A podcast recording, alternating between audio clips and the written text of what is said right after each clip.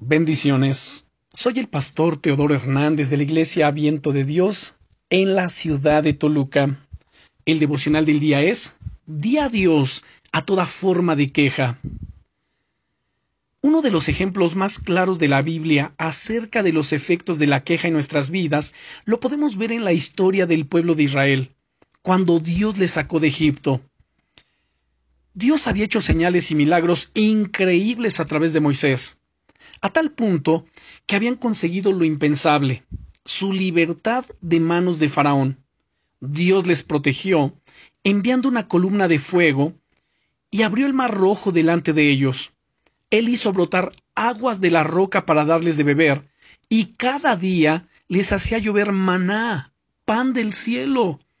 Pero a pesar de todos los milagros que habían visto, el pueblo de Israel parecía que no llegaba a creer que Dios estaba realmente con ellos. En lugar de confiar, de confiar en Él, dice la Biblia que no paraban de quejarse contra Dios y contra Moisés, hasta el punto de que el Señor dijo, ¿Hasta cuándo esta gente me seguirá menospreciando? ¿Hasta cuándo se negarán a creer en mí? A pesar de todas las maravillas que he hecho entre ellos. Puedes leer esto en el libro de Números capítulo 14 y versículo 11. La queja tiene un triple efecto en nuestras vidas. En primer lugar, nos ciega, poniendo dudas e impidiéndonos ver las cosas con claridad. En segundo lugar, entristece al Espíritu Santo, ya que Dios se siente menospreciado a través de nuestras quejas.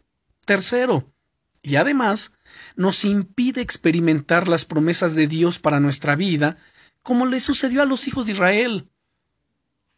Te pido y te invito a que decidas hoy echar fuera toda queja de tu vida. No dejes que esa actitud siga destrozando los planes que Dios tiene para ti. Es más, te animo a que busques cualquier rastro de queja en tus conversaciones y en tus pensamientos durante los próximos días. Si no encuentras nada, perfecto. Y si identificas actitudes de queja en algún momento, pídele perdón al Señor por ello y proponte de todo corazón ir cambiando eso poco a poco. Sí, vas a ser totalmente libre de la queja en el nombre poderoso de Jesucristo. Bendiciones.